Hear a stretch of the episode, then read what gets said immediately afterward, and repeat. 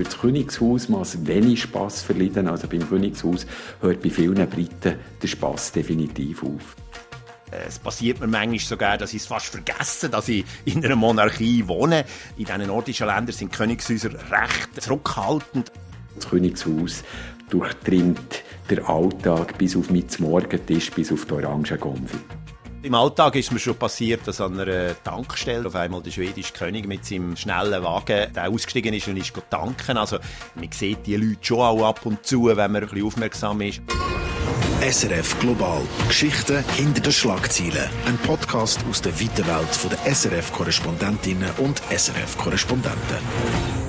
Schon wieder sind drei Wochen vorbei. Grüße euch miteinander. Zurück beim SRF Global Podcast. Dem Podcast, wo sich immer zwei Auslandkorrespondentinnen oder Korrespondenten über ein Thema aus ihrem Alltag, aus ihrem Land austauschen.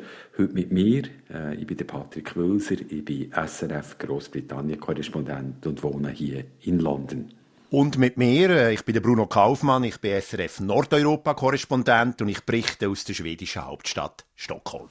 Ja, vor meiner Haustür hier in London spielt sich in den nächsten Tagen, wie soll ich sagen, so ein zeremonielles Monumentalereignis ab, nämlich die Krönung von König Charles III. Äh, der Sohn von der Queen wird in der Westminster Abbey gesaubt und er wird im Kronen aufgesetzt und ich habe mir überlegt, das ist eine Gelegenheit, äh, die Institution Monarchie mal ein bisschen genauer anzuschauen. Äh, so Königshäuser wirken im 21. Jahrhundert ein bisschen aus der Zeit gefallen. Aber sie sind immer noch da. Man kann sich überlegen, welche Funktion haben sie überhaupt in den verschiedenen Ländern. Und da haben wir wie gedacht, Bruno, es gibt ja wahrscheinlich keinen SRF-Korrespondent, der eine größere Dichte an Königshäusern in seinem Berichterstattungsgebiet hat als du, als in Skandinavien. Das stimmt. Also bei uns da gibt es gerade drei Monarchien in diesem Gebiet, über das ich berichte. Das gibt ja Dänemark, es gibt Norwegen und es gibt Schweden. Die haben alles Königshäuser. Äh, Dänemark ist eines der ältesten Königshäuser überhaupt, wo eigentlich permanent bestanden hat. Über 1000 Jahre äh, gibt schon äh, einen König und eine Königin eben in Dänemark. Und dort ist jetzt Margarete die Zweite seit 51 Jahren an der Macht. Äh, sie ist auch schon 83 und äh, in dem sind auch schon ein bisschen fortgeschritten in ihrem Alter. Alter. Dann äh, in Schweden, da hat man das Königshaus abgeändert in dem Sinn, dass man im 19. Jahrhundert einen französischen äh, General geholt hat, den Herr Bernadotte, und er zum König gemacht hat. Und dort ist jetzt äh, aus dieser Familie heraus äh, sind immer wieder neue Könige und Königinnen entstanden. Und da ist jetzt der Karl XVI. Gustav im Moment an der Macht, auch schon seit 50 Jahren jetzt in diesem Jahr. Er ist selber 76 und dann haben wir ja noch Norwegen. Das ist, äh, hat einerseits eine alte monarchische Tradition, aber ist ja über Jahrhunderte Teil von Schweden und auch von Dänemark. Und erst 1905, wo man unabhängig geworden ist, hat man auch abgestimmt, dass man eben wieder den König haben Und man hat den dänischen Prinz geholt. Und jetzt ist äh, der König Harald V. seit 31 Jahren dran und er ist auch schon 86 und das heißt eigentlich äh, all die Könige da in Skandinavien die sind ein bisschen im Alter von Charles aber auch schon ein bisschen älter. Und interessanterweise sind ja alle auch miteinander verwandt. Also alle die äh, nordischen Königshäuser sind auch in der Thronfolge äh, von der britischen Monarchie irgendwo mit dabei. Und in dem Sinn kann man ja sagen meine Königshäuser und dies Königshaus die haben wirklich etwas miteinander zu tun und ich merke, Bruno, du hast dein royale Dossier ziemlich im Griff, du kennst die haften. Aber kurz, die royale Verwandtschaft von dem britischen Königshaus, kommt man mit dieser Monarchie überhaupt noch in Berührung? Also ich kann sagen, hier in Großbritannien ist jetzt das grosse Fieber, Alltag, alle Zeitungen voll. Aber spielt Monarchie im Alltag noch eine Rolle in Skandinavien? Nein, eigentlich nicht. Also, äh, es passiert mir manchmal sogar, dass ich es fast vergesse, dass ich in einer Monarchie wohne. Äh, man muss sagen, das sind, in diesen nordischen Ländern sind Königshäuser recht äh, zurückhaltend. Das hängt auch ein bisschen mit diesen Gesellschaften zusammen, die ja doch recht egalitär demokratisch aufgestellt sind und wo eigentlich so ein bisschen die Erbmonarchie schon manchmal auch ein bisschen als Fremdkörper auch verstanden wird. Aber dann gibt es natürlich auch wieder Momente, wo wirklich Präsenz von diesen Königshäusern auch da ist, wenn zum Beispiel wenn irgendwo eine Hochzeit stattfindet oder wenn irgendein Viertig stattfindet und natürlich auch auf den Münzen und äh, die nordischen Königshäuser, die sind in dem Sinn eben nicht äh, so, äh, sagen wir, immer als Könige unterwegs. Sie sind auch als ganz normale Leute manchmal auf Wanderungen anzutreffen oder mit dem Auto unterwegs. Also es kann durchaus passieren, dass, dass man eben ganz im Alltag auch mit diesen Königshäusern in Kontakt kann kommen. Und das ist natürlich vielleicht etwas, wo, wo ich, wenn ich das richtig verstanden habe, schon was du vorher erzählt hast, dass das in Großbritannien vielleicht doch ein bisschen weniger der Fall ist. Ja, Großbritannien ist, ist auch eine parlamentarische Demokratie, aber das Königshaus, der Palast, ist doch ein Teil von der Architektur vom Land. Und ich bin, muss ich sagen, als Korrespondent auch immer wieder überrascht, wie präsent das Königshaus im Alltag ist. Und zwar nicht, dass das Personal auf der Straße unterwegs ist. Und ich meine noch nicht nur so die ortsüblichen Skandalgeschichten von irgendwelchen Problemprinzen, aber gefühlt ist eigentlich auch in der seriösen Presse fast jeden zweiten Tag irgendein Familienmitglied auf der Frontseite immer sehr erstaunlich, ob jetzt irgendwie Prinzessin von Wales ein taubenblaues Kleid hat oder äh, das neueste Familienfoto oder früher, ob das Lieblingspony von der verstorbenen Queen krank ist. Und die seriöse BBC hat wie im Parlament ein ganzes Heer von royalen Korrespondenten, die ziemlich todernst und zum Teil auch ein bisschen unkritisch über jedes Vorkommnis in diesem Palast äh, berichten. Und da bin ich immer wieder erstaunt. Und was mir auch noch auffällt als Korrespondent, wenn ich so mit Britinnen und Briten unterwegs bin, zum Beispiel äh, in einem Sportclub in der Woche, und da kann ich mich sehr frei und auch kritisch über britische Politik äußern, aber äh, über das Königshaus muss wenig Spass verleiden. Also beim Königshaus hört bei vielen Briten der Spass definitiv auf. Mhm. Ich muss also vielleicht noch dazu sagen, ich bin die, die Woche beim Coiffeur und habe der Coiffeuse von dem Gespräch, von dem Podcast ein bisschen erzählt und die hatte so Freude an mir wie schon selten, weil sie gesagt hat, also zu dem können sie jetzt wirklich etwas erzählen und sie lesen eben seit Jahrzehnten, was alles um das Königshaus herumgeht. Also auch hier in Schweden gibt es wirklich Leute, die, die, die recht Freude haben daran. Aber ich meine, bei euch in, in Großbritannien jetzt mit dem Charles, da wird ja jetzt auch der König wird überall wahrscheinlich auch auf diesen neuen Banknoten und, und Münzen dann auch erscheinen, oder nicht? Ja, ich war gestern nicht beim Coiffeur, aber auf der Post, Bruno. Und dort habe ich das erste Mal, sind wir näher am Schalter, Briefmarken verkauft worden mit dem Porträt vom König. Schön, ein, grünes, ganz schönes. Aber auf der Banknote ist immer noch die Mama, die Mutter, Queen zu sehen. Und das soll sich auch nicht so rasch ändern. Und was ich politisch noch spannend finde, Queen ist ja noch in 14 anderen Ländern als Großbritannien auf den Banknoten zu sehen, nämlich im ganzen Commonwealth, wo in ehemaligen Kolonien äh, die britische Krone immer noch das Staatsoberhaupt ist.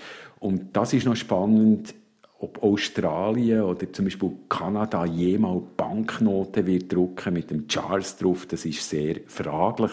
Aber spannend ist auch, dass das royale Wappen, Krone auf Briefkästen ist, auf diesen roten, berühmten Briefkästen. Die sind übrigens ein Sammlerobjekt. Die werden zur Nacht ausgeschrissen, gestohlen, wie immer vom jeweiligen Regent dort zu Wappen ist. Und selbst auf Lebensmittel findet man die Kronen, nämlich alle Lebensmittel, die in Palast geliefert werden, die sind quasi approved, die sind geprüft und die dürfen auch das Wappen tragen. Also das Königshaus durchdringt der Alltag bis auf mit Morgentisch, bis auf die Orangengonfe.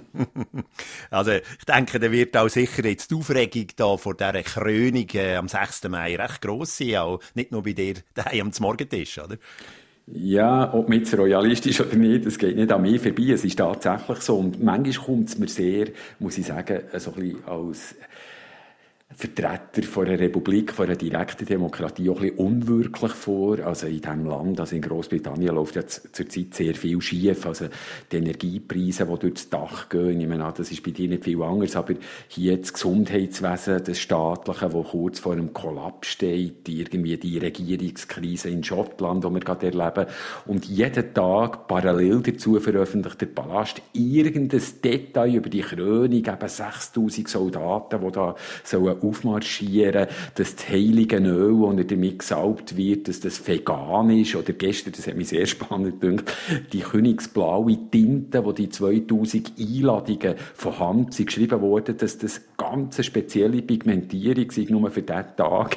Und dann denke ich manchmal so, wer will das genau wissen? Ist das jetzt wirklich wichtig? Aber es ist klar, an diesem Tag, an dieser Krönung, an diesem Samstag, am 6. Mai, werden Hunderttausende von Leuten am Strassenrand stehen und Millionen rund um die Welt werden das äh, Jahrhundertereignis verfolgen. Und wenn ich es richtig mitbekommen habe, ein paar von diesen handgeschriebenen, exklusiven, königsblauen Einladungen sind ja auch zu deinen royalen Verwandten in die nordischen Länder verschickt worden. Ja, das stimmt. Also, äh, da sind natürlich die, die drei Königshäuser sind eingeladen worden. Mir ist ja gerade dran, ein zu schauen, wer eigentlich da wirklich teilnimmt. Und im Moment sieht es ja so aus, dass äh, nur aus Schweden wirklich der König anreist, also der Karl XVI. Gustav, zusammen mit der Kronprinzessin, also der Thronfolgerin, die bald einmal Königin von Schweden soll werden. Äh, die Victoria, die kommen also. Aus Dänemark hat ja Margarete, die zweite, müssen absagen, weil sie eine Rückenoperation Generation hat und sie schickt den Kronprinz, den Friedrich und seine Frau Mary. Sie ist aus Australien ursprünglich, auch dort wieder bezogen auch zum Königreich von Charles. Und dann aus Norwegen, dort, äh, das ist ein bisschen interessant, äh, der König der Harald V und seine Frau Sonja, sie verzichten freiwillig da drauf, an den Anlass zu gehen. Das zeigt auch ein bisschen, dass sie vielleicht das nicht als die wichtigste Veranstaltung jetzt für sich betrachtet. Dort kommt aber auch der Kronprinz, der Håkon und seine Frau Mette Marit nach London. Also vielleicht nebst der Gästeliste, wir machen ja hier nicht irgendeinen Staatskund oder so, aber vielleicht noch einen Blick, was die Monarchien heute noch für eine Aufgabe haben. Also ich kann vielleicht kurz sagen, von, aus Sicht von Großbritannien, äh, also die Monarchie ist wichtig, sie gehört zur Architektur vom Land, aber politisch hat eigentlich der, der König oder früher Queen äh, nichts zu sagen gehabt. Also die, die hat man jedes Jahr im Parlament gesehen oder jetzt der Charles, wie eine Regierungserklärung verliest, aber es ist irgendwie ganz klar, jedes Wort, das der dort sagt im Unterhaus, ist in Downing Street von der Regierung äh, geschrieben worden. Konstitutionell darf sich der König politisch auch nicht äußern äußern, er hat es manchmal gleich da als Prinz. Und das man muss erwähnen, es ist nicht nur eine Zierde, sondern das Königshaus kann durchaus politisch oder ich würde sagen diplomatisch eingesetzt werden. Wir reden etwa von einer diplomatischen Softpower. Also wenn der Prinz Charles kürzlich im Bundestag äh, hat Deutsch geredet und Kollateralschäden vom Brexit hat probiert zu flicken oder äh, Ursula von der Leyen zum Tee hat eingeladen, das sind natürlich ganz gezielte Aktionen, Downing Street der König braucht, diplomatisch. Ist, ist das ähnlich? In Skandinavien werden Königshäuser da durchaus auch als politisches Instrument benutzt. Ja, ja, nein, es ist ein bisschen unterschiedlich äh, von Land zu Land, aber es ist sicher so, wie, wie du das auch erzählst, jetzt vom Charles im Bundestag, also die Softpower, die ist natürlich wichtig und ist zum Teil ja auch noch wichtiger geworden, gerade in einer globalisierten Welt, wo es ja auch darum geht, ein bisschen ein Nation-Branding zu machen, also das eigene Land auch anzupreisen. Und da spielen natürlich die äh, royalen Häuser, die Könige schon eine ganz wichtige Rolle, weil sie gerade auch in anderen Teilen der Welt, also mal in, in Asien zum Beispiel, natürlich dann mit ganz anderen Ehren empfangen werden, als wenn jetzt da einfach ein Premierministerin oder ein, ein Außenminister kommt. Also da spielt das natürlich auch in diesen Ländern sehr wichtig. Äh, dann, wenn man die Verfassungen anschaut, ist es recht interessant, weil es ist sehr unterschiedlich. Also in Dänemark zum Beispiel ist Königin immer noch sehr, sehr mächtig auf dem Papier. Sie macht es natürlich in der Praxis, äh, tut sie sich extrem zurückhalten und delegiert das eben auch an die Regierung und an Minister. Aber sie muss jedes Gesetz muss sie gut heißen. Äh, sie ist bei der Regierungsbildung sehr wichtig. Wir reden immer von der Königinnenrunde, wo die verschiedenen Parteien angehen. Die Schweden ist aber zum Unterschied völlig eigentlich aufteilt. Das hat man schon in den 70er Jahren, also vor der neuen König, der Karl XVI. Gustav, gekommen ist. Ihm hat man sozusagen alle Macht weggenommen. Er ist wirklich rein nur noch eine Art Repräsentations- Figur. Und in Norwegen ist es so ein eine Mischung von Schweden und Dänemark. Dort hat man gewisse äh, Rollen für den König noch bei der, sagen wir, eben Gesetzverabschiedung und so, dass er mal noch irgendwie ein Wort auch einlegen kann. Aber auch dort in der Öffentlichkeit spielen eigentlich Könige äh, so äh, eigentlich auch keine Rolle mehr. Also es ist natürlich, ich finde es sehr spannend zum Überlegen, gerade wie unter einem demokratischen äh, Perspektive, wie eben die Monarchien noch eine Rolle haben und, und wichtig sind. Vielleicht auch noch, wenn man einmal in Krisenzeiten das ein bisschen anschaut, anschaut, kommen jetzt natürlich immer wieder auch noch wichtigere Rollen über. Aber gleichzeitig ist es klar, also den nordischen Ländern haben Könige, Königinnen eigentlich ihre Macht wirklich schon lange verloren. Du sagst es, Bruno, also demokratiepolitisch ist es eigentlich ein eine fragwürdige Institution und auch im 21. Jahrhundert das Vererben von Titeln und Privilegien ist irgendwie so ein bisschen gegen das Gebot, dass alle Menschen gleich sind. Wie beliebt sind denn die Royals, sage ich mal, noch in Skandinavien? Also hier in Großbritannien kann ich nur kurz sagen, äh, gibt es durchaus, ich würde sagen, einen guten 25 Prozent der Bevölkerung, die finden, weg damit, das ist ein alter Zopf. Also ich war kürzlich irgendwie an einer Protestbewegung, gewesen, wo der König ist auftreten.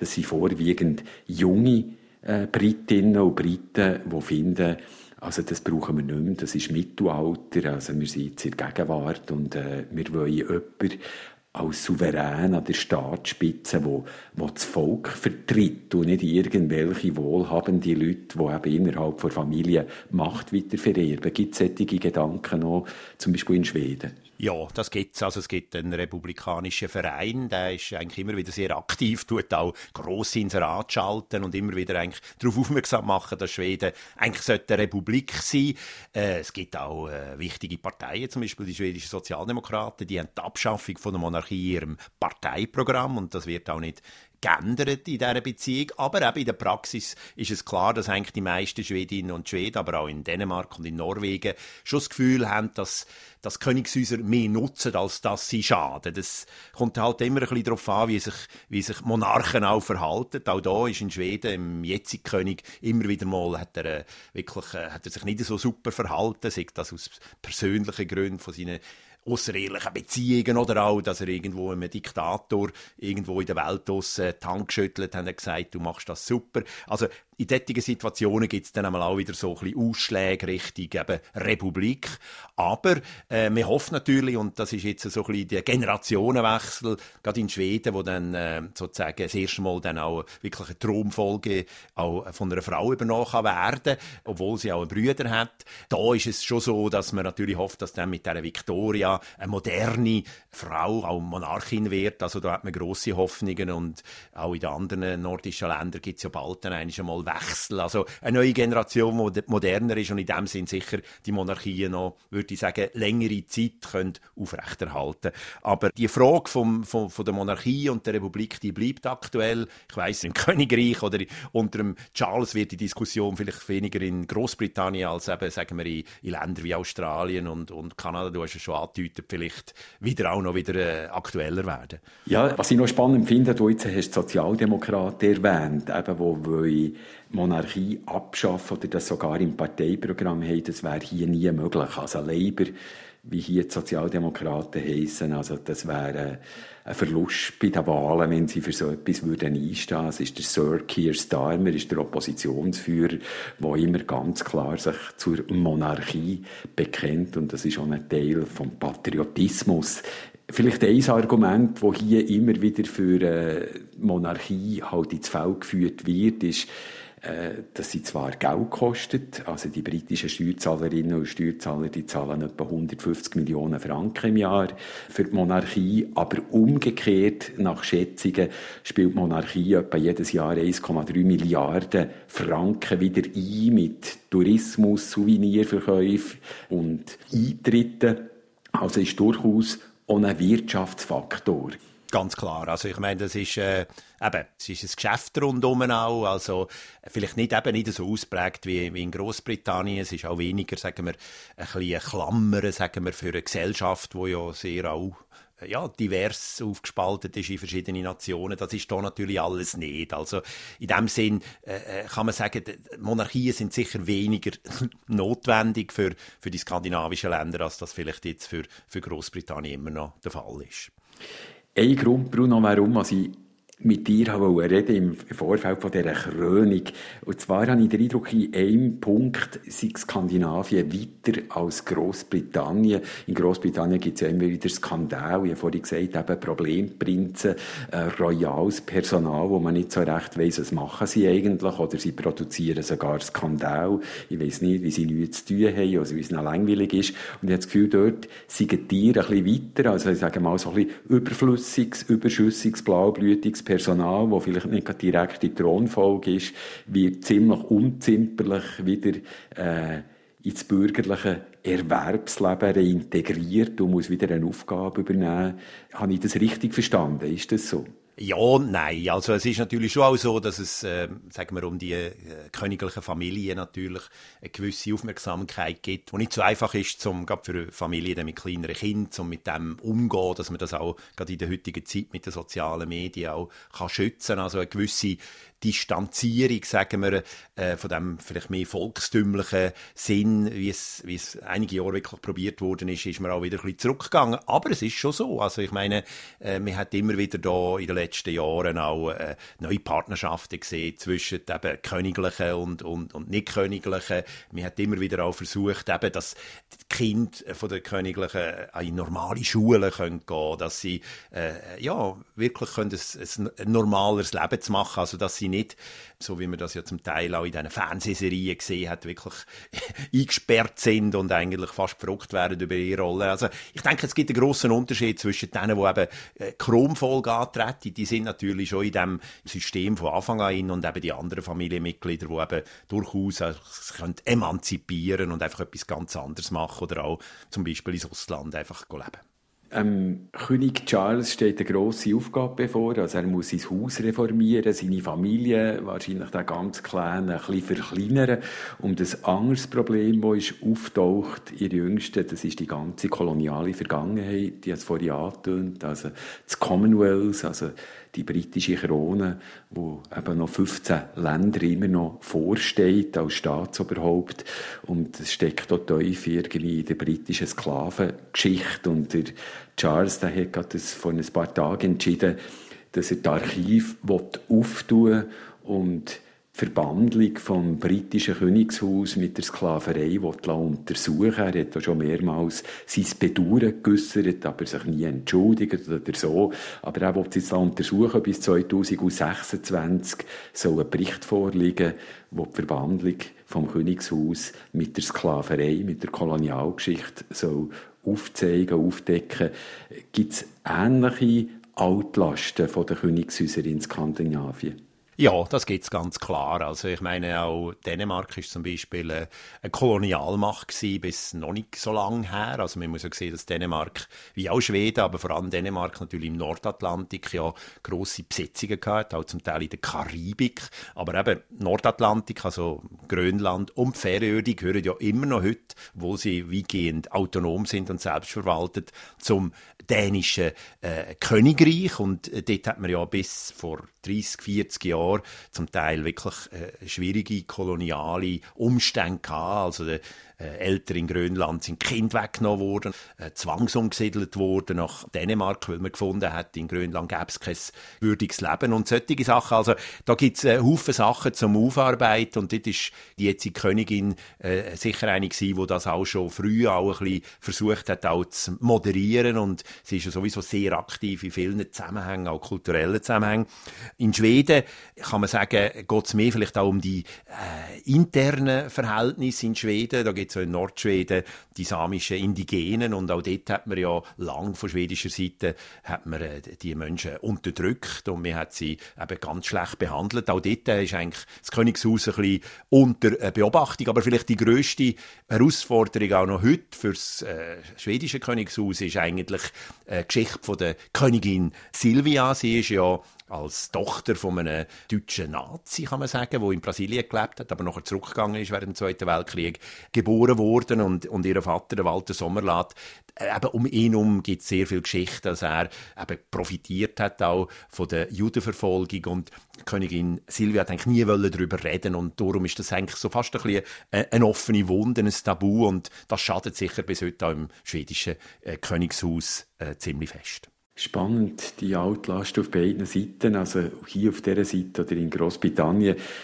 ist man eigentlich sehr froh über, über den Charles, als er König wird. Er ist ja 74, also eigentlich äh, ein Alter, wo andere Leute irgend äh, pensioniert sind, klöppeln oder Schach spielen oder jetten im Garten und er tritt seinen Job erst an. Aber irgend hat eine Offenheit oder ist nicht einfach nur ein alt, sondern wird eingestuft eben als modern oder bei all diesen Sachen oder Problemen, die man jetzt antönt, wo man eigentlich die Hoffnung hat, dass er sich dem stellt, keine Tabu kennt oder ja eigentlich schon vor, vor 30 Jahren eben sich für Umweltschutz hat interessiert oder jetzt für den Klimawandel oder sich geäussert hat, wenn die britische Regierung äh, Migrantinnen und Migranten nach Ruanda entsorgen und sich eben jetzt vielleicht auch der Vergangenheit ganz klar stellen und darum überrascht hat, weil er gesagt äh, ich will das untersucht haben, um äh, eigentlich auch davon ausgehen, wenn das Resultat auf dem Tisch liegen, was er sich würde Unsere Zeit läuft langsam ab, Bruno, darum äh,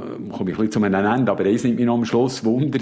Du hast gesagt, diesen Royals, diesen Familien begegnet man durchaus im Alltag manchmal. Wie kann ich mir das vorstellen? Ja, also im Alltag ist mir schon passiert, dass an einer Tankstelle zum Beispiel auf einmal der schwedische König mit seinem doch relativ schnellen Wagen äh, der ausgestiegen ist und ist tanken. Also man sieht die Leute schon auch ab und zu, wenn man ein bisschen aufmerksam ist, aber eigentlich so ein bisschen das Besonderste, was mir passiert ist, ist nicht unbedingt im Alltag gewesen, sondern schon zwei, drei Mal, als ich auch unterwegs war als Journalist, also einiges Mal auf der Färöerinseln, wo eben zu, zu Dänemark gehören. Das ist noch gewesen, wo äh, wirklich Färöer und Dänemark kein gutes gutes Verhältnis in den 90er Jahren wegen der Bankenkrise. Dort ist dann Margarete auftaucht und es gibt eine Tradition, dass äh, wenn eine Königin nach Färöer kommt, dann tut das Volk dort sich versammeln im, im Hafen und 19 Mal Hurra rufen und äh, weil einfach fast niemand gekommen ist dort, äh, um sie zu begrüßen, hat man dann einen Lautsprecher aufgestellt mit einem ziemlich äh, äh, äh lärmigen Hurra. Also das ist ziemlich bizarr gewesen. Ich kann mich gut erinnern an das. Eine andere äh, recht interessante Geschichte war, als ich auf Island war, bei einem Nationaltag. Dort äh, sind alle Königshäuser dabei gewesen und ich und äh, damals habe ich für eine Zeitung auch noch geschafft. Die Fotografin, wir sind dann auf der Seite gestanden und haben versucht, Fotos zu machen und da ist meine Fotografin in, den Strassengraben runtergefallen und Silvia ist springen gekommen und hat ihr wieder aus dem Strassengraben raufgeholfen und ich habe dann auch der Silvia die Hand schütteln und äh, ihr dafür danken. Ganz so hautnah geht es im Vereinigten Königreich doch noch nicht zu und her. Ich bin dem König kürzlich zuerst mal in York begegnet, wahrscheinlich gefühlt für 11,4 Sekunden. Ich war dort auf Reportage und er hat dort einen Gottesdienst besucht. Aber ich muss sagen, viel Absperrgitter, ganz viel so bürstenschnitthaarige Männer in schwarzen Regimental, Sicherheitsbeamten und wer innerhalb vom Gitter darf sein, das ist ziemlich handverlesen. Auch mit guten Gründen. Bei seinen Auftritten fliegen manchmal Eier. Wahrscheinlich nicht unbedingt bei seiner Krönung am 6. Mai. Wir werden es sehen. Aber auf jeden Fall, ich habe viel gelernt, Bruno. Es war ein spannender Vergleich von diesen Monarchien, diesen verschiedenen Ländern. Merci vielmals für das Gespräch. Und falls ihr daheim Fragen habt oder eine Rückmeldung hättet auf diesen Podcast, ihr könnt uns schreiben. Wir freuen uns immer, wenn wir Post bekommen, via Mail, zum Beispiel studio.srf3.ch oder im Beschreib von diesem Podcast. Dort findet ihr einen Link, wo ihr uns ebenfalls könnt erreichen könnt. Danke vielmals auch dir, äh, Patrick, und danke auch fürs Zuhören. Also ich bin jetzt schon wieder ein bisschen gespannter, was am 6. Mai abläuft nach diesem Gespräch. Ich danke auch fürs Zuhören und bis zum nächsten Mal. Hey da. SRF Global. Geschichten hinter den Schlagzeilen. Ein Podcast aus der weiten Welt der SRF-Korrespondentinnen und SRF-Korrespondenten.